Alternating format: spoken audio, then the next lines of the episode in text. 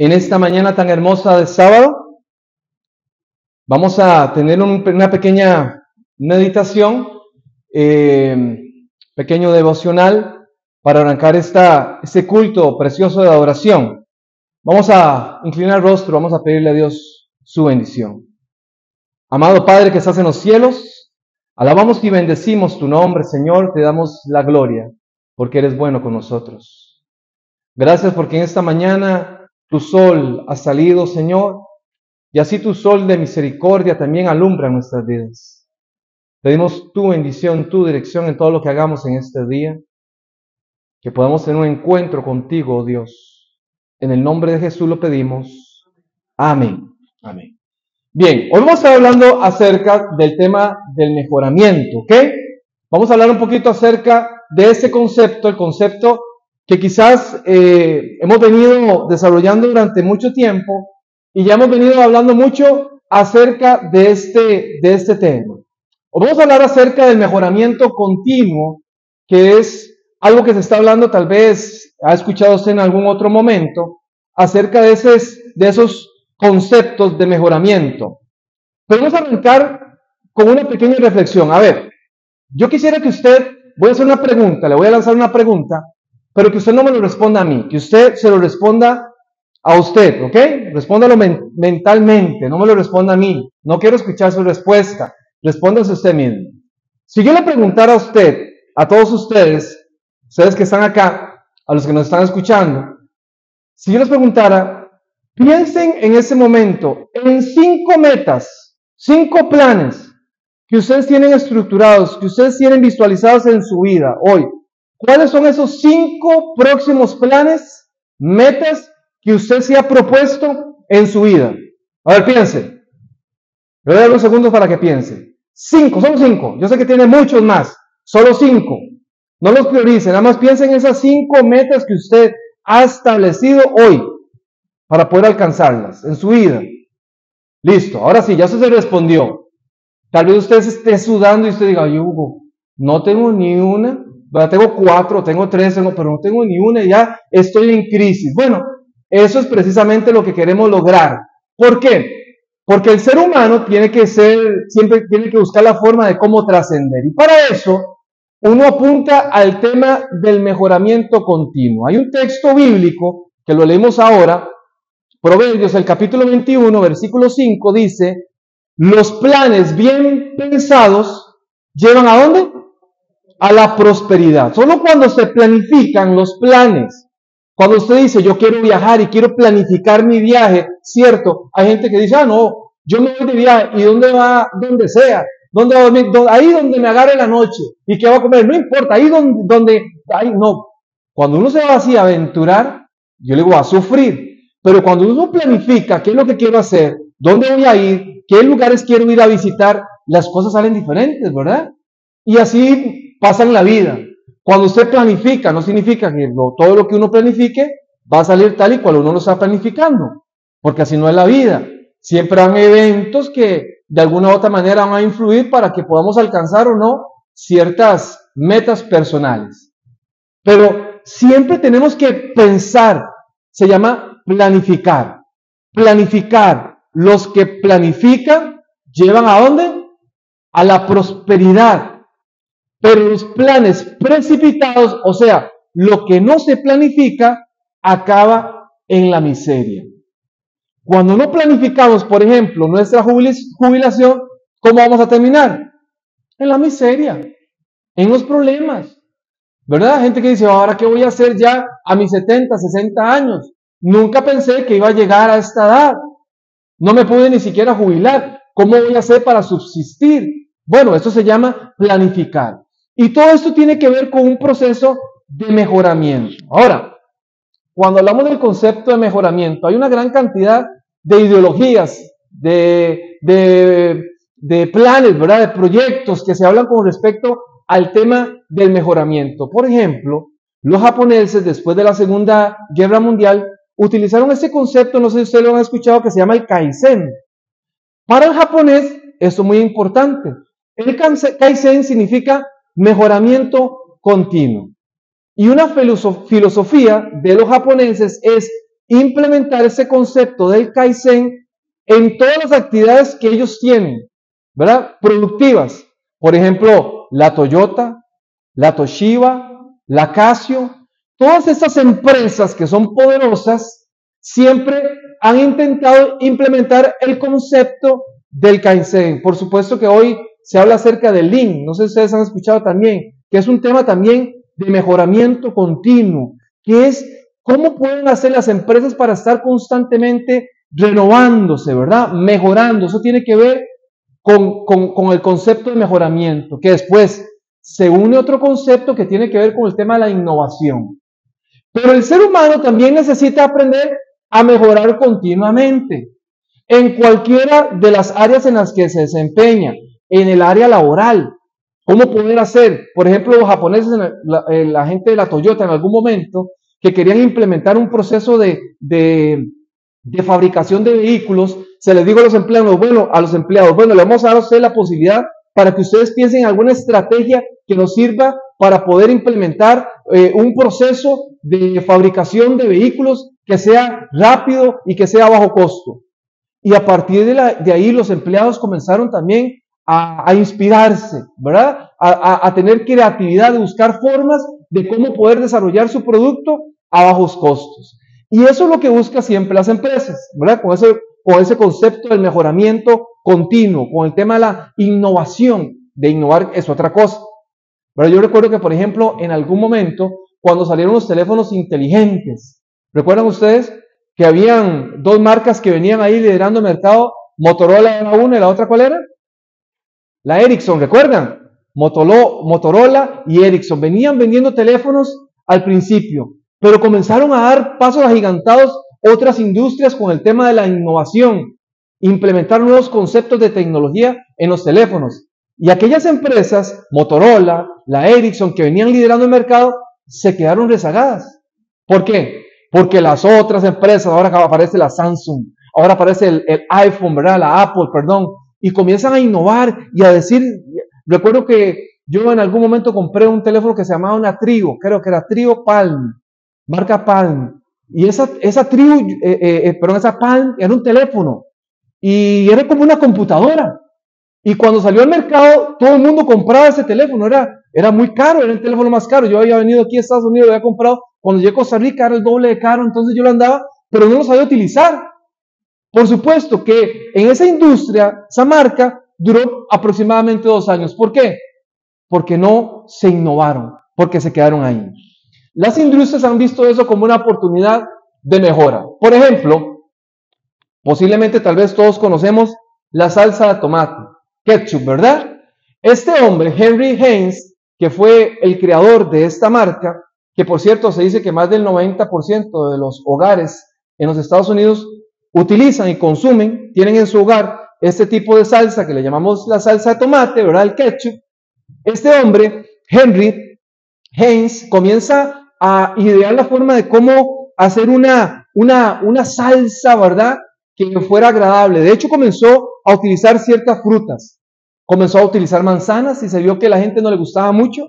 Comenzó a utilizar melocotones y comenzó también a intentar complementarlo con otras frutas, pero llegó a una verdura, ¿verdad? Es una, el tomate es una verdura, ¿no? O, es una, ¿cómo le llaman? ¿Una qué? Una fruta. Bueno, llegó al tomate. Y cuando llegó al tomate, al sabor del tomate, digo, esto es lo que a la gente le va a gustar.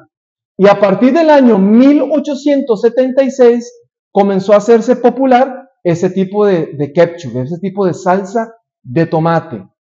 Pero ellos tenían, vendían una, sus contenedores eran un poco difíciles de que el producto saliera. Yo me imagino que algunos de ustedes en algún momento cuando consumieron en los, las primeras veces este producto, aquellas botellas donde se veía que venía la salsa, ¿verdad? Bajando, bajando, ellos comenzaron incluso a, a hacer una campaña publicitaria que decía, lo bueno te hace esperar. Entonces, claro, lo bueno te hace esperar, uno esperando ahí que saliera la, la salsa de tomate. Y este hombre comenzó a decir, un momento, ¿qué podemos hacer? Porque ahora en el mercado hay un montón de gente que está compitiendo con nosotros. ¿Qué podemos nosotros para poder mejorar nuestro concepto de cómo hacer para que este eh, ideal de que lo bueno te hace esperar, ya la gente no tenga que estar esperando, ¿verdad? Que salga la salsa, tomate el poquito y uno moviéndolo y golpeándolo por detrás, ¿verdad? Para que se, para que bajara. Algunos hasta le echaban agua, la abuela le hacía agua y ahí venía con todo y el agua, la salsa, ¿verdad? Y entonces ese hombre dice, vamos a inventar una botella diferente. Así que ahora la botella ya no se ponía como normalmente se ponían todas las botellas, con la parte de atrás para, para abajo, ¿verdad? Ahora lo ponían al revés. Ahora la botella se paraba de la tapa. ¿Qué es lo que hace esto? Que el producto siempre esté a dónde? Y es un concepto de innovación. Por supuesto que este le dio una gran ventaja competitiva en el mercado. Cuando la competencia quiere reaccionar, ya posiblemente ya la gente está adaptada a este tipo de marca. Ahora toda la gente siempre busca qué? Facilidad. Eso se llaman oportunidades de mejora. Por supuesto que siempre en el mercado vamos a ver ese tipo de cosas. Obviamente, posiblemente, tal vez lo hemos visto en los, en los museos, ¿verdad? Pero en los años 1800 comenzaron a, llegar los primeros vehículos a los Estados Unidos. Y entonces el uso de los vehículos en los Estados Unidos era de uso exclusivo de la gente de mucho dinero. ¿Verdad? Entonces, no todos podían tener un vehículo, como ahora, ¿verdad? Que la mayoría puede obtener un vehículo, pero antes no se podía. Primero, porque la forma como se producían, no producían en cantidad. Y segundo, lo que producían, como era tan poco, se podía vender al precio que querían. Pero hay un hombre que pensó en algún momento, ¿verdad? Henry Ford. Este hombre, Henry Ford, en el año 1900 comenzó a pensar de qué podía hacer algo para que toda la población pudiese tener un vehículo. ¿Verdad? No, este que, no era que el hombre tenía buenas intenciones, ah, quiero que toda la humanidad tenga vehículos. No, él estaba pensando en qué? En negocio. Y él decía, ¿qué puedo hacer yo para sacar una línea de automóviles para que todo lo puedan vender, o sea, comprar, perdón. Y entonces comienza a elaborar este diseño de vehículo que es el modelo T, modelo T Ford, ¿verdad? En el año 1908 o 1907 fue cuando se comenzó a salir al mercado. Durante prácticamente 20 años él comenzó a vender. Se dice que se vendieron aproximadamente unos 15 millones de vehículos, de ese tipo de vehículos, ¿verdad? En el mercado. Por cierto, tenía solamente dos cambios primera y segunda. Y viajaba lo máximo que podía, era como a 60 kilómetros por hora. Entonces ahí iba, bueno, tampoco era tan, tan, tan lento, ¿verdad? Pero, o a 60 millas por hora, perdón. Tampoco era tan lento. Pero eso era lo que había. Y la gente la comenzaba a comprar. De hecho, comenzaron a venderlo en tres colores. Después, solamente se comenzó a vender de un solo color. Color negro. ¿Por qué? Porque este hombre, y de una forma, una línea de producción, donde este vehículo lo iban a construir a menor costo, pero de una manera mucho más rápida. Entonces una línea donde especializó a toda la gente, le dijo, ok, a usted les corresponde esto, a usted les corresponde esto, y a cada uno lo hizo experto en su área. De tal manera que el vehículo pasaba y había una línea de producción donde el vehículo lo construía rápido y salía a bajo costo. Y entonces para aquel entonces eran aproximadamente unos mil dólares que era que se vendía este vehículo, ¿verdad? Para aquel entonces, en los años 1900, claro, todavía era mucho dinero, pero la gente lo podía comprar. Ya era más accesible para la gente. ¿Qué pasa? Que este hombre comenzó a vender, a vender este vehículo solo de un color. Y entonces decía, él decía, bueno, cualquiera me puede pedir y puede desear el color que quiera. Eso sí, que sea negro. Y solamente el negro vendían. ¿Qué es lo que pasó con este vehículo que se vendió? Los últimos salieron en el año 1927. Que no hubo una implementación, una innovación en su vehículo, en su línea de vehículo. Y otros, ¿verdad? Los, la competencia ya venía desarrollando otros modelos con otras eh, facilidades para el consumidor. ¿Y qué pasó? Que el mercado nuevamente se volvió a repartir. Ya ahora no era Ford el líder, ya ahora había una gran cantidad de gente que vendía otro tipo de vehículos. Ven lo importante que es el concepto de la innovación. Comenzó con un concepto de mejoramiento e innovación, pero se quedó allí. Por eso es que, queridos hermanos, hoy hablar de ese concepto de innovación, de mejoramiento, es importante. Y yo quiero invitarle para que usted haga una reflexión con respecto a nuestra vida personal. Si en las empresas todos buscan la posibilidad de mejora, la posibilidad de innovar, ¿por qué nosotros los seres humanos que tenemos racionalidad nos quedamos estancados? Porque cuando yo comienzo al principio le digo, ¿cuáles son sus cinco metas personales próximas que usted quiere alcanzar? Usted posiblemente se queda neutro, porque no tiene una. ¿Por qué nos quedamos estancados? ¿Por qué no permitimos, por qué no nos permitimos a nosotros mismos podernos mejorar constantemente, poder innovarnos constantemente? Por eso hay cuatro, cinco cosas que quiero mencionarles para poder ir terminando porque ya el tiempo me ganó. Algunas ideas que podemos implementar. Vamos a ver si están por acá. Ok. Número uno, tiene que ver con áreas de mejora. Identifique usted en su vida qué áreas de mejora puede tener usted. Todos los seres humanos tenemos áreas de mejora. Y eso es lo que hacen las empresas. Las empresas dicen, no tenemos el producto perfecto. Apple dice, no tenemos el producto perfecto. Necesitamos todas las veces que salga un nuevo modelo de iPhone, decir a la gente, hay algo que usted no tiene y lo tenemos nosotros. Aquí está, por eso compre el iPhone 15, 16, al iPhone 150, ahora en algún momento vamos a tener. ¿Por qué? Porque ellos necesitan innovar su idea, decirle, mira, tenemos algo diferente.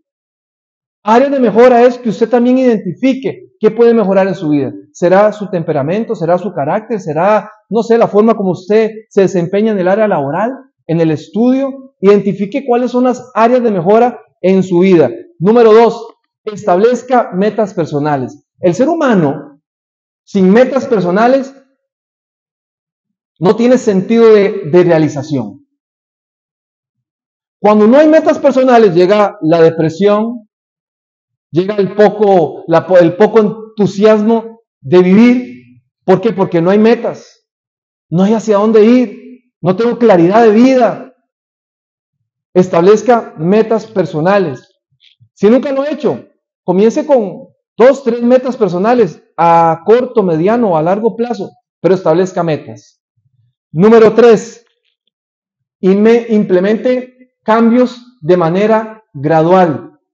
Los cambios muchas veces tienen que hacer de manera gradual. Por ejemplo, una persona que fume, que tenga el hábito del tabaco, lo puede hacer de manera gradual. Decir, bueno, ya no voy a fumar después de, de la cena, ya no voy a fumar después del almuerzo, ya no voy a fumar hoy después de levantarme, voy a dejar de fumar hoy. Y lo va haciendo de manera gradual.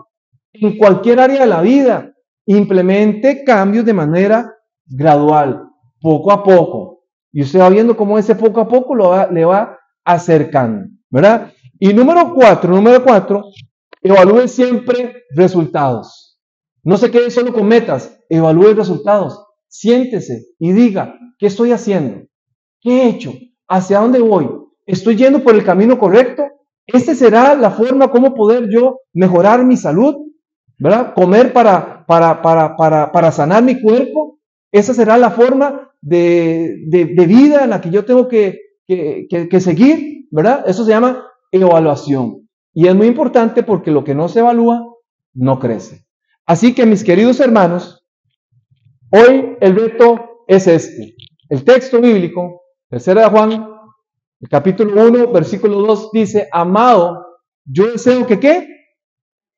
Que seas prosperado en todas las cosas. Cuando Dios habla en todas, está hablando de todas las cosas en todas las áreas de la vida. Deseo que seas prosperado, escribe a Juan. Así que, y que tengas salud, así como prospera tu alma. Es de manera integral. El mejoramiento, la innovación, se desarrolla de manera integral.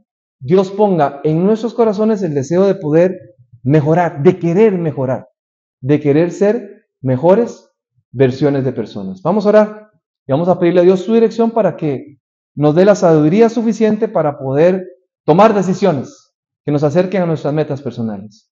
Amado Padre que estás en los cielos, te alabamos y te bendecimos en esta hora y te damos gracias porque eres bueno, Señor.